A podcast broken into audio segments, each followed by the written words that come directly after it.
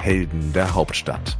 Der supersportliche und ganz persönliche Podcast über den olympischen und paralympischen Sport. Ein Projekt vom Olympiastützpunkt Berlin und der Berliner Morgenpost.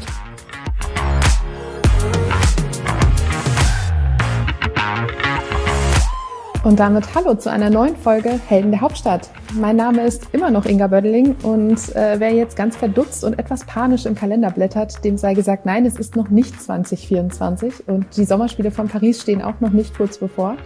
Aber es gibt natürlich auch abseits von Olympia interessante und erzählenswerte Geschichten zu Olympia, die wir hier immer mal wieder gerne erzählen wollen und werden. Und äh, eine davon ist zum Beispiel die von Annika Schleu. Treuen Zuhörer, äh, unsere treuen Zuhörer kennen Annika aus ihrem ersten Helden der Hauptstadtbesuch wahrscheinlich noch. Äh, das war im Mai oder Juni 2021. Die, die damals nicht zugehört haben, kennen sie aber wahrscheinlich spätestens seit dem 6. August 2021. Annika, ich freue mich, dass du da bist. Hallo. Hallo. Äh, ja, ich habe ihn gerade angesprochen, den äh, 6. August. Mittlerweile hat man so viel davon gelesen, geschrieben, gehört, gesehen. Ähm, wie beschreibst du denn mittlerweile selbst, was da passiert ist? Ja, tatsächlich ist jetzt ja schon ein bisschen Zeit vergangen und es ist ein bisschen, ich habe ein bisschen Abstand zur ganzen Geschichte ähm, gewonnen, aber trotzdem ähm, war es irgendwie der Tag mit den höchsten Höhen und den größten Tiefen meiner sportlichen Karriere. Und ich denke, definitiv ein, Wendepunkt für mich ähm, in meinem Leben, in meiner Sportart und ja auch für unsere Sportart generell. Annika ist moderne Fünfkämpferin, für die, die es ähm, nicht wissen. Und äh, der 6. August, das war der ja eigentlich letzte Wettkampftag in eurem modernen Fünfkampf in Tokio, richtig? Genau, also zumindest vorletzte. bei den Frauen. Die Männer hatten am ähm, folgenden Tag noch ihr ähm, sozusagen ihr Finale. Wir haben am Tag vorher gefochten und das war aber der Tag, an dem die Entscheidung ähm, um die olympischen Medaillen im, im Frauenfünfkampf stattfinden sollte und auch stattgefunden hat. Du warst zu dem Zeitpunkt äh, auf Goldkurs und dann stand das Reiten an und ähm, ja, sagen wir so, die Beziehung zu deinem Pferd hat irgendwie nicht ganz so gut funktioniert und es gingen Bilder um die ganze Welt. Es, es wurde ein riesen ja, Drama daraus, weil dein Pferd sich, äh, sich verweigert hat, sagt man, glaube ich, äh, gebockt hat und ähm, du den Reitwettkampf abbrechen musstest. Ja, also tatsächlich ähm, ist es mir so vorher bei keinem Wettkampf passiert und ähm, das ist auch eine schwierige Situation, weil ich ja auch weiß, also ich inzwischen auch die Fernsehbilder kenne und ich ähm, auch der Meinung bin, dass die Fernsehbilder ähm, schon auch ein Bild ähm, projizieren, was noch mal ein bisschen davon abweicht, als wenn man halt die ganze ähm, Geschichte kennt. Da gehört ja ein, Vor äh, ein Abreiten mit dazu, da gehört ein Kennenlernen mit dem Pferd dazu und ähm, die Fernsehbilder zeigen halt einen ganz kurzen Abschnitt. Ähm, aber trotzdem natürlich war das ähm, eine unschöne Situation, ähm, sowohl für mich als auch für das Pferd, ähm, zu der es halt nicht kommen sollte und schon gar nicht bei Olympischen Spielen kommen sollte oder generell nicht kommen sollte in unserer Sportart oder aber auch in gar keiner anderen Sportart. Die Krux beim modernen Fünfkampf ist ja, dass die Pferde zugelost werden. Das heißt, du hast ähm, Saint Boy, hieß er, glaube ich, mhm. ähm, erst kurz vorher kennengelernt und hattest dann 20 Minuten, haben wir, glaube ich, auch in der letzten Folge dann besprochen, Zeit, um, um dich mit ihm so ein bisschen einzugrooven, oder? Genau, also ich, ähm, es war folgendermaßen, ich war nach dem Fechten ähm, und Schwimmen Erste und dann habe ich das Pferd gelost, auch selber tatsächlich. Und ähm, so hat sich die Reihenfolge ergeben und dadurch, dass ich ähm, zweite Reiterin war, also die besser platzierten ähm, können ihr Pferd vorher einmal ansehen bei einer Konkurrentin. Die Pferde gehen jeweils zweimal am Parcours. Ähm, habe ich mich dann auf die Tribüne begeben mit unserem Physiotherapeuten weil meine Bundestrainerin schon beim Erwärmungsreiten mit der ähm, anderen deutschen Athletin Rebecca Langrea war und ähm, wollten uns halt das Pferd anschauen, war ähm, ganz guter Dinge. Ähm, und dann habe ich halt schon bei der Russin gesehen, dass sie leider gar nicht gut ähm, mit dem Pferd klargekommen ist ähm, und dass das Pferd äh, schon bei ihr quasi nicht wirklich in den Parcours ähm, gehen wollte, dass er sich verweigert hat und eigentlich ja sich der Situation entziehen wollte. Und ähm, schon da war, war ich eigentlich der Überzeugung, dass es unter unseren Regeln auch dazu führen könnte, dass ich ein Ersatzpferd nehmen kann. Und nach anfänglicher kurzer Erschütterung über die Situation, die ich gesehen habe, ähm, war ich dann eigentlich guter Dinge und hatte auch meine Bundestrainerin angerufen und hat gesagt, ja, wir müssen uns darum kümmern, dass ich ein Ersatzpferd nehmen kann, weil ähm, der Boy sich einfach ja in der Situation überhaupt nicht wohlfühlt. Er hat ähm, mehrfach verweigert ähm, und daher waren wir, der, war ich der Auffassung, erstmal, dass ich ein Ersatzpferd nehmen kann. Und mit dieser Auffassung bin ich dann zum Erwärmungsreiten rübergegangen. Und wie kam es dann dazu, dass du kein Ersatzpferd bekommen hast? Genau, es war dann folgendermaßen, dass es bei uns die Regel ähm, immer gab, dass es ähm, zu vier Verweigerungen kommen muss am Sprung, damit man als ein Ersatzpferd nehmen kann. Und der Sandboy hat sich ja, so wie dann auch später bei mir, so auch bei der Russin vorher, einfach in der vorderen Ecke im Reitparcours, dort wo man halt in den Parcours reingeht, ähm, verweigert, ist gar nicht mehr vorwärts gegangen, ist auf der Stelle getreten im, im Reitsport während des Verweigerungen, weil er sozusagen vor- und rückwärts läuft. Im modernen Fünfkampf wurde dies nicht als Verweigerung gezählt. Dann haben wir ihn noch vom Tierarzt checken lassen, ob er so in Ordnung ist. Ähm, auch dort wurde uns bestätigt, ja, der ist in Ordnung, keine Bedenken, keine Chance auf ein Ersatzpferd. Ähm, Annika wird dieses Pferd reiten. Ähm, und so waren uns dann in Anführungsstrichen ähm, die Hände gebunden. Wir konnten kein Ersatzpferd nehmen. Und dann hatte ich noch ein kurzes Gespräch mit der Besitzerin, die leider nur sehr gebrochen Englisch gesprochen hat, die mir auch versichert hat, dass mit ihm alles okay wäre. Ähm, dass er nur ein bisschen unsicher bei der Russin war, dass es aber für ihn gar kein Problem wäre, nochmal in den Reitparcours zu gehen. Und mit diesem Wissen und mit dieser Bestätigung vom Arzt, von der Besitzerin und von der Wettkampfjury bin ich auf das Pferd gestiegen und hatte tatsächlich auch, ich weiß, dass es schwerfällt, ähm, vielen Zuschauern, die die Bilder gesehen haben oder generell ähm, extern zu glauben. Und ich bereue es so sehr, dass es davon keine Bilder gibt. Ich hatte tatsächlich mit ihm ein relativ gutes Einreiten ähm, es kam zu keinen Vorfällen. Ähm, es war harmonisch. Wir sind alle Probesprünge ohne Probleme gesprungen. Es ist keine Stange runtergefallen. Er hat sich nicht einmal verweigert. Ähm, also bis zu dem Zeitpunkt dachte ich noch, ah, okay, ich und er, wir verstehen uns halt besser als er und die Russin und wir können es zusammen schaffen. Die Bilder, die dann tatsächlich um die Welt gegangen sind, waren dann die, ähm, in denen du in Tränen aufgelöst eben auf dem Pferd saßt und ähm, die, de deine Gerte verwendet hast, um ihn irgendwie dann doch noch anzutreiben und deine Bundestrainerin, die da hinter dir stand und gerufen hat, hau drauf, hau richtig drauf. Ähm, du hast gerade kurz gesagt, dass ähm, du dir das Video mittlerweile angesehen hast. Ich glaube, ich habe ein Interview aus dem Januar gelesen, da hattest du es noch nicht gemacht. Hattest du es bewusst jetzt ähm, ja dann nachgeholt oder ist es irgendwie dadurch passiert, dass du mehrere Schnipsel immer gesehen hast und sich jetzt alles zusammengesetzt hat? Genau, also ich habe jetzt noch nie bewusst das Video komplett gesehen. Ich kenne da aber auch ganz viele andere, ähm, auch äh, Trainingspartner, Athleten, die gesagt haben, sie haben sich das halt auch nicht nochmal komplett angeguckt, weil es ja auch für unsere ganze Sportart schon ähm, ein, ein schlimmer Tag war. Ähm, aber dadurch, dass man halt schon gerade ja auch im Nachgang zu Olympischen Spielen auch schon vor Januar halt quasi so viele Einzelteile gesehen hat, ähm, habe ich schon eigentlich ein ziemlich präzises Bild davon, was ähm, dem Fernsehzuschauer da geboten wurde. Und ähm, die Situation, dass ich halt von Anfang an so aufgelöst ähm, auf dem Pferd sitze, wo die Kamera drauf ähm, hält sozusagen, ist auch dem geschuldet, dass die Kamera natürlich erst ähm, ganz, ganz, ganz, ganz kurz bevor der Parcours starten soll, ähm, rumspringt ähm, es, ich bin auch noch in den, ins Stadion reingekommen, da war auch noch alles gut ähm, zwischen mir und ähm, Sam Boy, auch während die Vorreiterin geritten ist und wir dort im Schritt gegangen sind, war alles gut. Ähm, ich habe sogar noch kurz zu ihm gesagt, komm, wir schaffen das tatsächlich noch und habe mir noch gedacht, oh, ist jetzt auch ganz schöner Aberglauben, den ich jetzt hier praktiziere, aber das wird schon. Und ähm, hatte nicht diese, eigentlich gar nicht diese Panik und Hysterie, die mir dann zugeschrieben wurde, weil man die natürlich in dem Video auch sieht. Ähm, und dann ist es, glaube ich, mein Problem gewesen, dass ich dann mit ihm ganz normal in den Parcours rein ähm, galoppieren wollte, was mir die Besitzerin auch empfohlen hat. Und ähm, mit nichts ähm, Negativem gerechnet habe, weil es halt vorher so gut lief und damit einmal quasi aus diesem, ähm, ich habe mir sozusagen mein harmonische Feld mit diesem Pferd wieder aufgebaut, ähm, dann wie Schuppen vor den Augen fiel und ich gemerkt habe, um Himmels Willen, wenn ich, also offensichtlich liegt es hier an diesem Stadion oder so, weil er entzieht sich mir komplett und ich habe keine Chance. Und ähm, da, da war natürlich dann die Anspannung bei mir dann mit einmal auch wieder da und so groß. Und das war halt genau die Sekunde, als dann die Fernsehkameras nicht gesehen haben. Und kannst du dich noch daran erinnern, was dir durch den Kopf gegangen ist in den Momenten, in denen ähm, die Kamera drauf war? Einfach das, genau das, was, was Millionen Leute gesehen haben?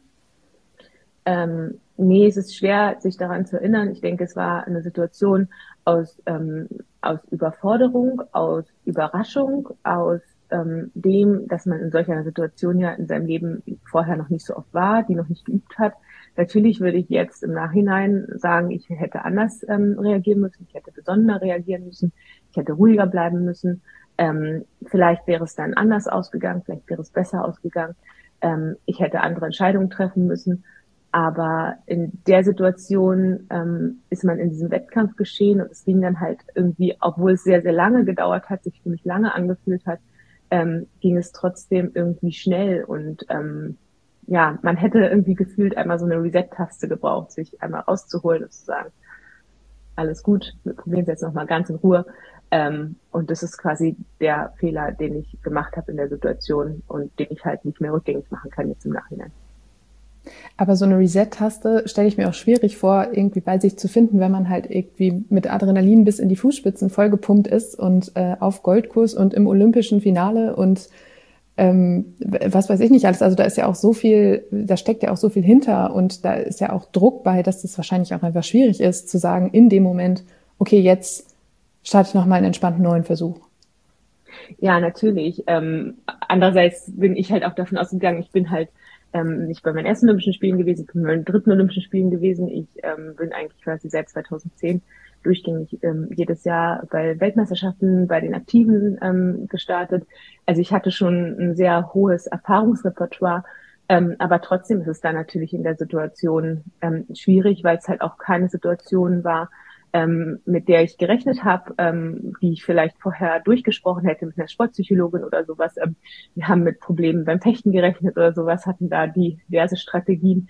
Ähm, aber da mir halt sowas vorher noch nie passiert ist und es gibt dann halt immer so diese ersten Male und ähm, in solchen Situationen ist man dann halt ähm, dann doch leider ähm, vielleicht dann noch mal ein bisschen überfordert, als man sich gewünscht hätte.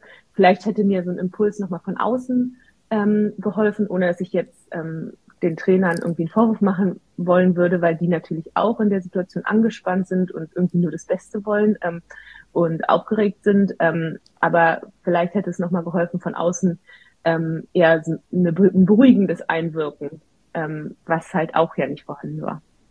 Es ist auch tatsächlich viel Kritik an äh, eurer Bundestrainerin Kim Reisner äh, niedergegangen. Ähm, war, es auch ähm, in der Situation mit ihr einfach ein bisschen schwierig, die Ruhe zu behalten, weil sie von außen ja auch sehr bestimmt reingerufen hat? Ähm, ja, ich glaube, es war die Gesamtkonstellation. Es war die Gesamtkonstellation aus St. Boy, der komplett verunsichert war, aus einem Grund, der mir natürlich im Nachhinein ähm, erklärbar erscheint. Ich meine, da waren da mit einmal unfassbar viele Kameras. Das war mit einmal ein riesengroßes Stadion.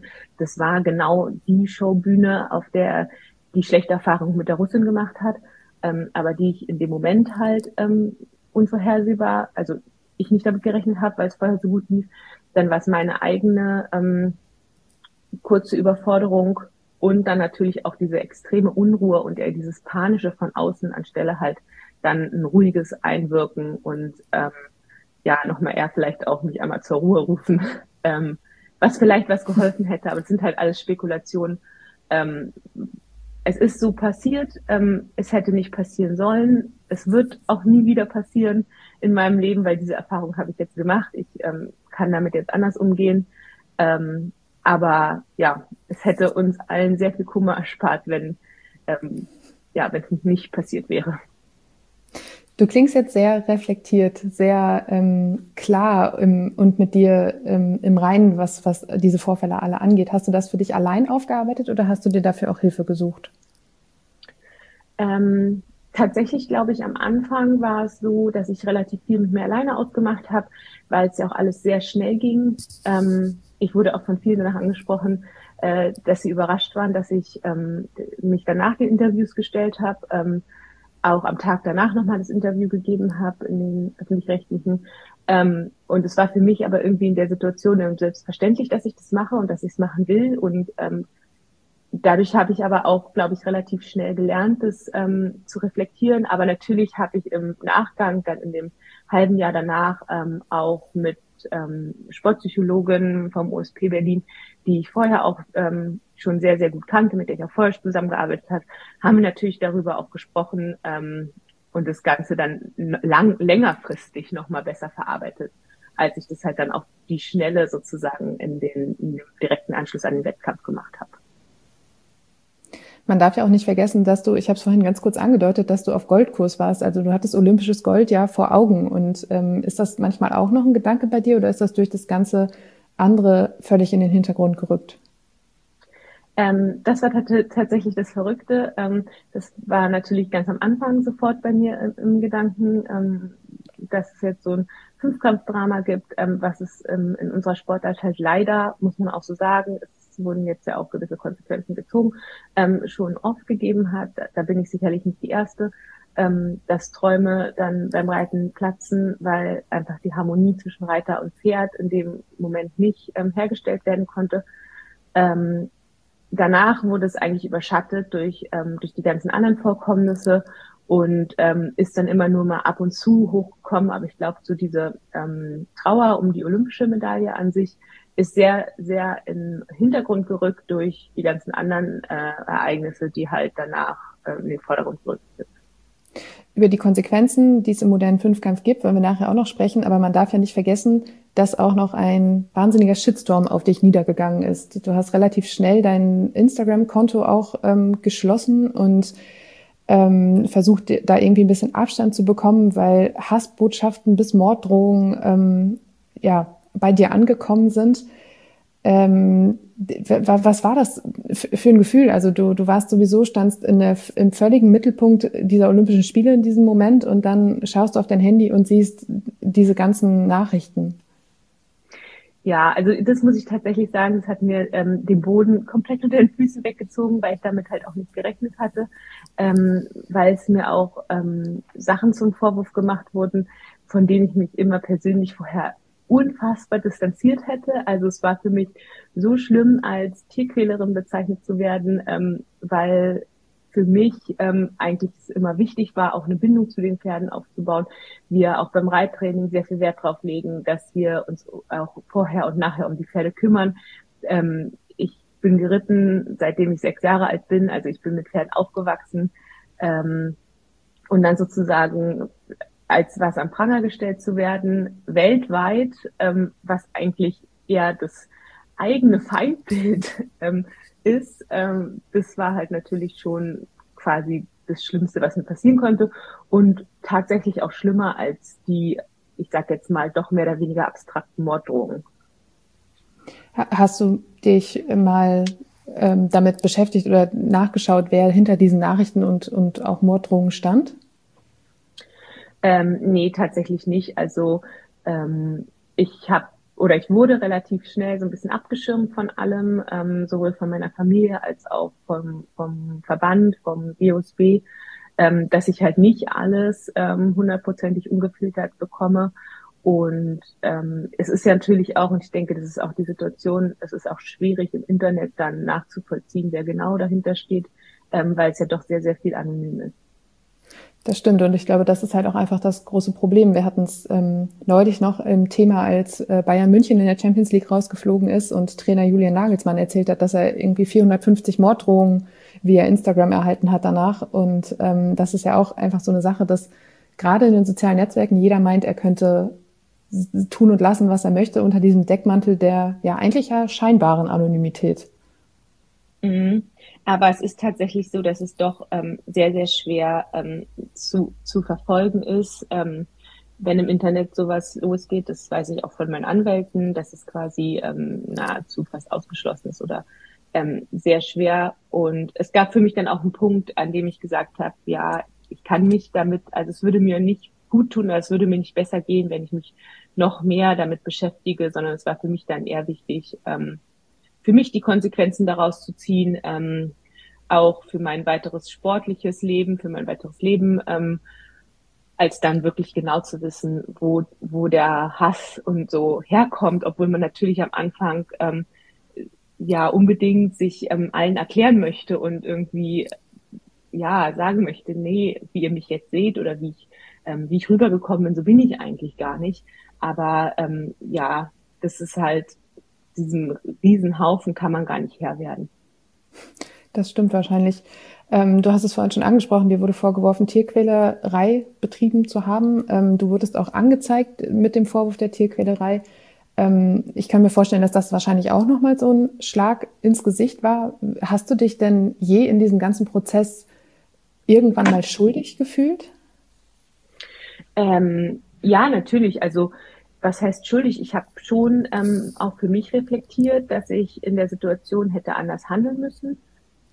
Ähm, ich hätte mir gewünscht, dass ich anders gehandelt hätte. Ich konnte es halt nicht mehr ändern. Ähm, und mir, mir ist schon auch bewusst, dass, dass es für das Pferd absolut auch keine angenehme Situation war, in die wir beide gekommen sind. Aber gleichzeitig habe ich immer gesagt, ich habe ähm, ich habe in keiner Situation, und ich glaube, das war das, was mir dann oft auch negativ ausgelegt wurde, ich gesagt habe, ähm, ich habe das Pferd nicht gequält. Also ich habe quasi in keiner ähm, Situation ähm, wollte ich dem Pferd willentlich wehtun. Also ähm, alle Hilfsmittel, die ich genutzt habe, ähm, waren regelkonform geprüft. Ähm, natürlich ist es trotzdem unser Erstreben, diese nicht benutzen zu müssen, diese auf gar keinen Fall zu benutzen. Ähm, aber ich hatte nicht das Gefühl, dass ich, ähm, dass ich irgendwie ähm, jetzt willentlich dem Pferd hätte ähm, wehtun wollen in einem Maße, in dem ja man die Hilfsmittel verboten eingesetzt hätte oder sowas. Mhm. Mittlerweile ist diese ganze äh, Anzeigensache, das Verfahren ja auch abgehakt. Ähm, du musstest, ich glaube, 500 Euro an eine gemeinnützige Organisation zahlen und damit hatte sich die Sache dann so gut wie ja eigentlich erledigt. Ähm, hat sich danach für dich auch alles etwas beruhigt, weil du wusstest, okay, da ich, ich wurde jetzt hier nicht ähm, an, äh, noch weiter an den Pranger gestellt? Ähm, tatsächlich war es für mich schwierig. Also natürlich war es für mich eine große Erleichterung, als das Gerichtsverfahren eingestellt wurde, als sozusagen auch vor, ähm, vor deutschem Recht ich ähm, freigesprochen wurde mit dieser Auflage, äh, weil es mir einfach gezeigt hat, ja, ich, ähm, ich habe nichts Verbotenes getan, aber es hat für mich die Situation, die da passiert ist und ähm, das, wo ich mir gewünscht hätte, dass ich anders reagiert hätte oder die Situation, wie ich in der Öffentlichkeit dargestellt wurde, ähm, tatsächlich jetzt nicht so gravierend verändert, dass, dass ich jetzt sagen würde, dadurch ist alles wieder schön geworden, weil die Situation ist trotzdem so gewesen, wie sie ist. Ähm, und ja, jetzt ist es halt irgendwie meine und unsere und die Aufgabe auch des Fünfkampfs und des Sports halt, dass es halt auch nicht nochmal ähm, dazu kommt.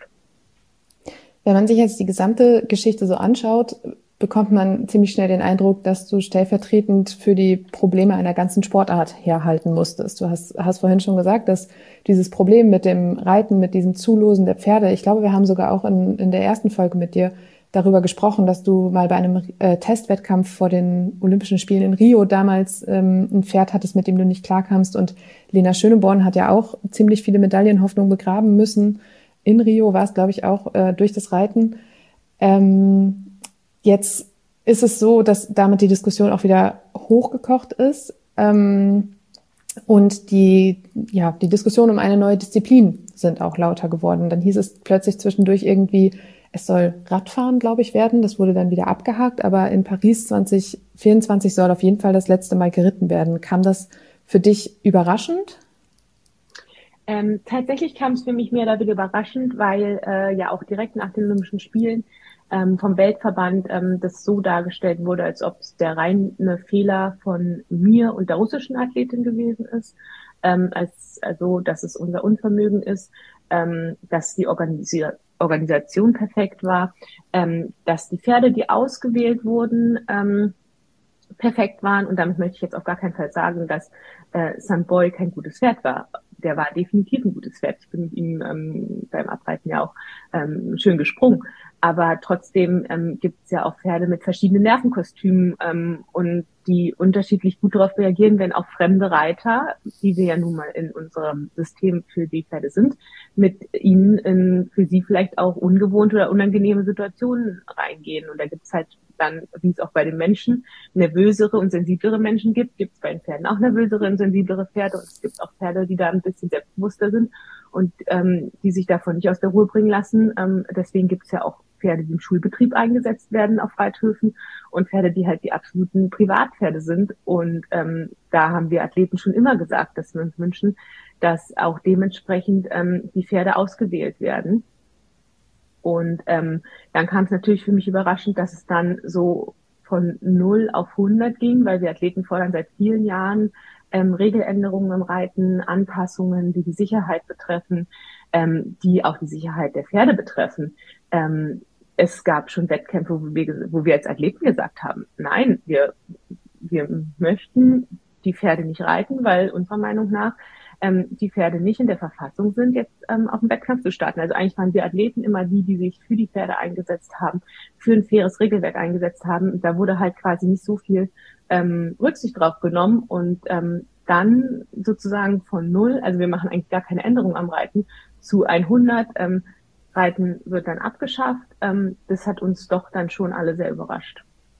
Die Kritik am Pferdesport allgemein ist ja auch immens, gerade so aus dem Bereich des Tierschutzes. Ähm, jetzt gab es vor ein paar Monaten auch wieder Vorwürfe gegen den Springreiter Ludger Bärbaum, der auf seinem Hof irgendwie illegale Trainingsmethoden angewendet haben soll. Ähm, äh, während der Olympischen Spiele kamen halt auch viel, viele Tierschutzorganisationen, die gesagt haben, hey, das ist einfach nicht mehr zeitgemäß für die heutige Zeit. Ähm, hast du das Gefühl, dass da irgendwie ein Funken Wahrheit drinsteckt oder dass man durch Regeländerungen tatsächlich auch einen ja, auch, auch den Bereich des Tierschutzes da mitnehmen kann?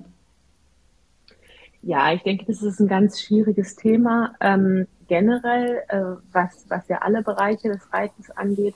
Ähm, ich denke sicherlich, dass es ähm, Pferde gibt oder dass es Konstellationen gibt, wo man sagen kann, ähm, das ist sicherlich nicht mit ähm, Tierschutz vereinbar.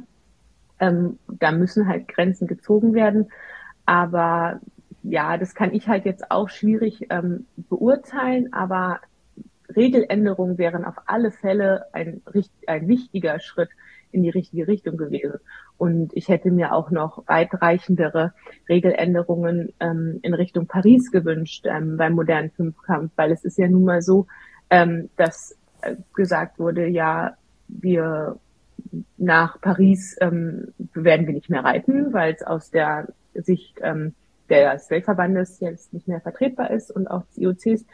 Ähm, und bis Paris ähm, machen wir das jetzt aber noch. Äh, klar, es gab so die eine oder andere Anpassung, aber trotzdem ähm, sind wir Athleten ja dann auch wieder die, die in Paris halt ähm, auf, auf den Pferden sitzen, ähm, die wir uns nicht selber aussuchen, ähm, wo wir auch kein Mitspracherecht haben, ähm, bei welche Pferde ausgewählt werden ähm, und auch bei den Regeln jetzt nicht wirklich Mitspracherecht haben.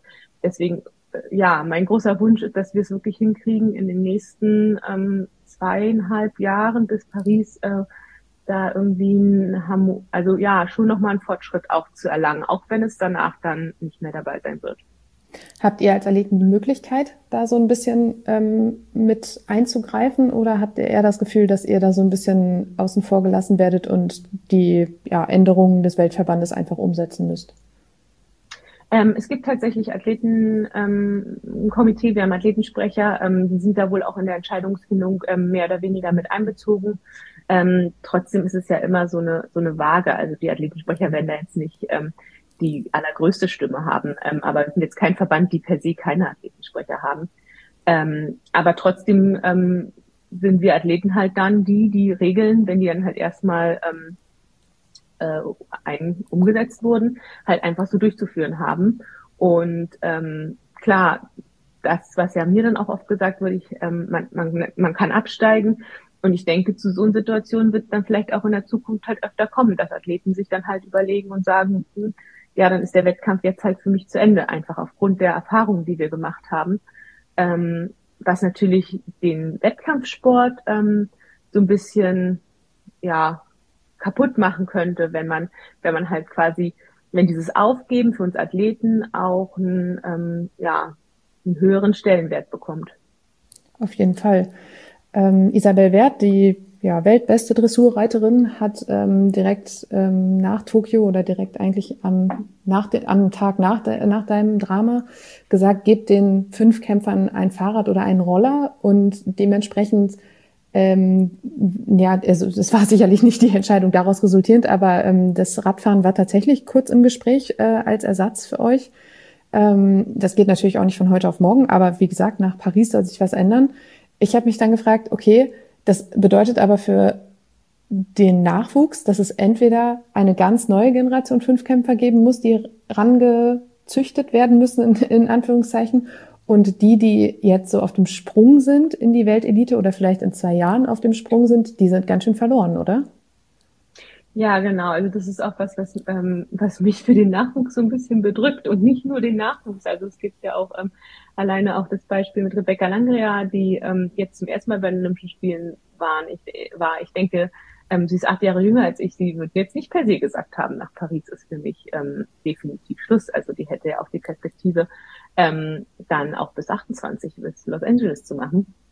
Aber ist ja trotzdem schon so sehr im Geschehen drin, dass sie quasi eine Vollblut-Fünfkämpferin der jetzigen Sportart ist.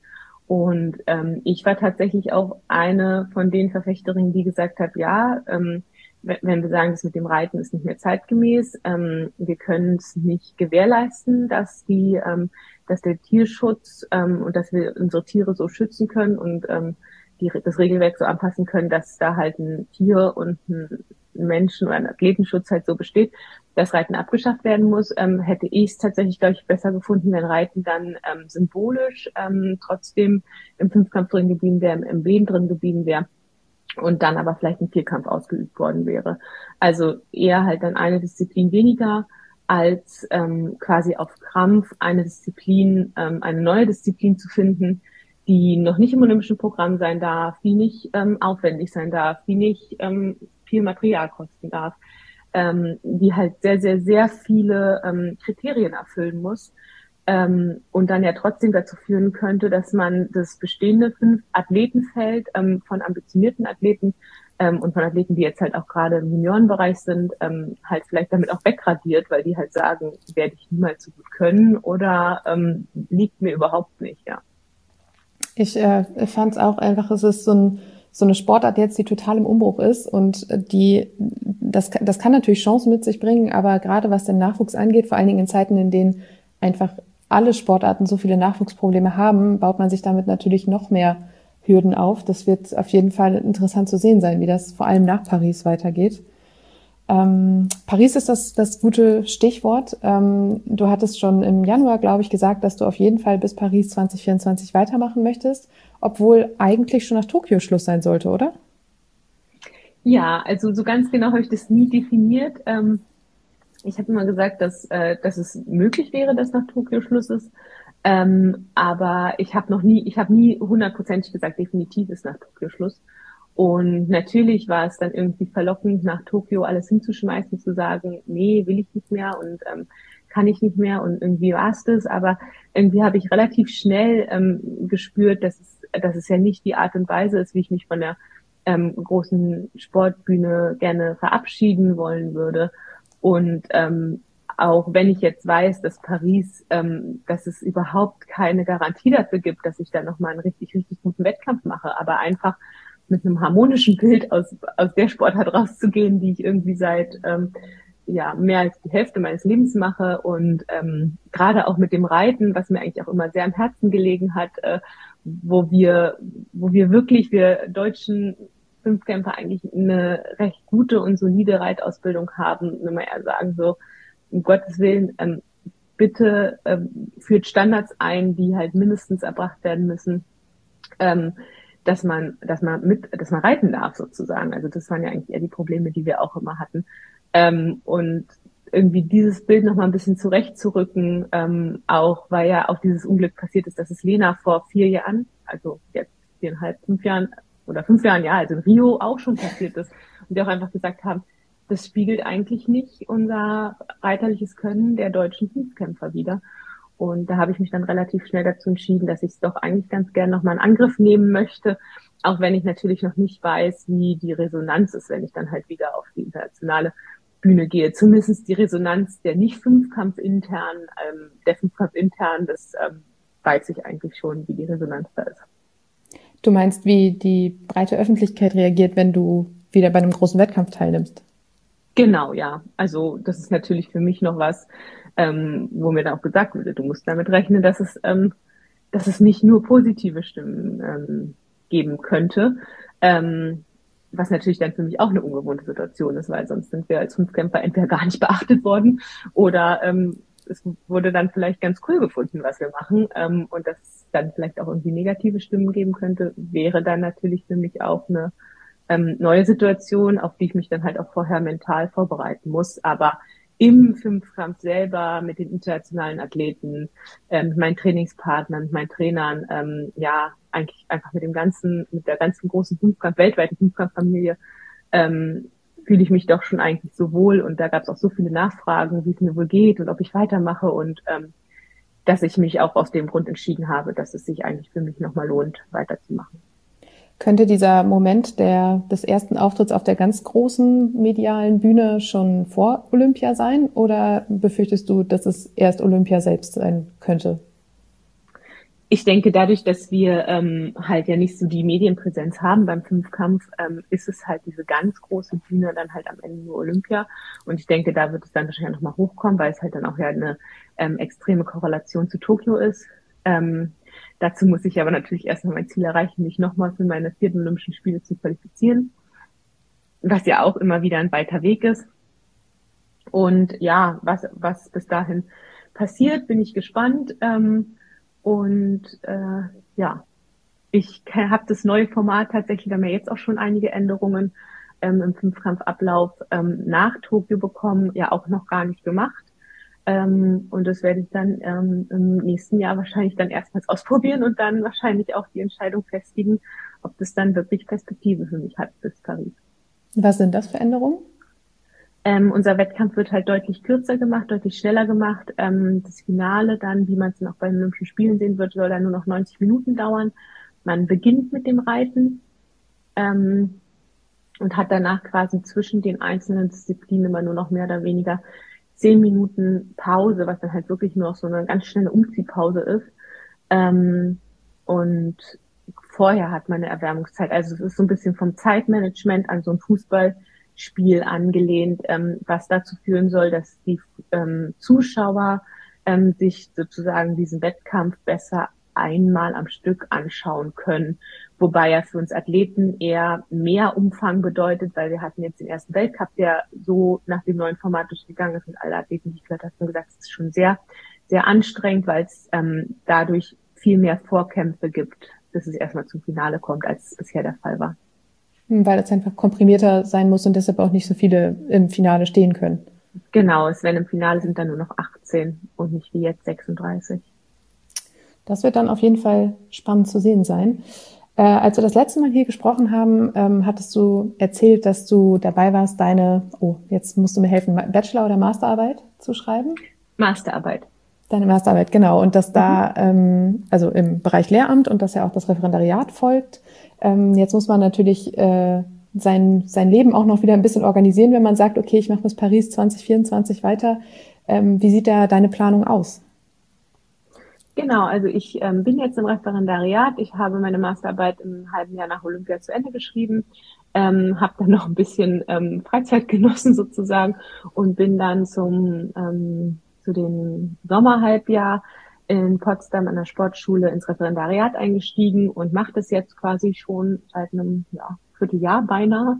Ähm, habe jetzt gerade noch Osterferien, was auch äh, was Schönes ist, was ich sonst, sonst haben mich jetzt schon viele Jahre die Ferien nicht mehr tangiert. Jetzt ist es einmal doch eine Entlastung. Ähm, und es sind natürlich schon auch große Veränderungen für meinen sportlichen Alltag. Also ich ähm, halte mich zurzeit fit. Ähm, aber ich äh, bin jetzt dieses Jahr werde ich keine Wettkämpfe starten, ähm, weil ich dann schon einen gewissen Anspruch habe und äh, mit dem Referendariat ist man doch dann auch so ausgelastet, dass man nicht so jede Trainingseinheit so absolvieren kann, wie man es eigentlich gewöhnt ist. Und dadurch, dass der Weg nach Paris ja dann doch ein bisschen kürzer ist als sonst ähm, durch die Verlegung von Tokio, ähm, würdest du dann nächstes Jahr quasi in die Olympia-Vorbereitung starten?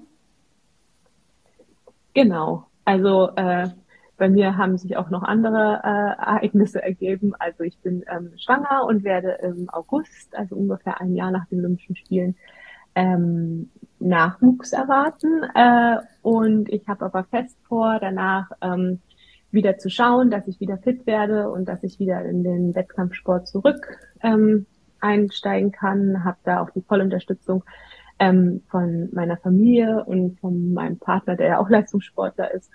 Und ähm, ja, wenn es alles so wunderbar klappen würde, dann würde ich gerne nächstes Jahr wieder meine ersten Wettkämpfe bestreiten und dann halt auch sozusagen ausloten, ob das bis Paris ähm, eine Zukunft hat oder ob ich dann doch sage, nee, meine Prioritäten haben sich jetzt so verschoben, ähm, der Fünfkampf steht halt doch nicht mehr an erster Stelle. Also an erster Stelle wird er sowieso dann nicht mehr stehen, aber er hat dann nicht mehr so diesen Stellenwert, dass ich doch bereit bin, so viel dafür zu investieren. Was für schöne Nachrichten. Herzlichen Glückwunsch.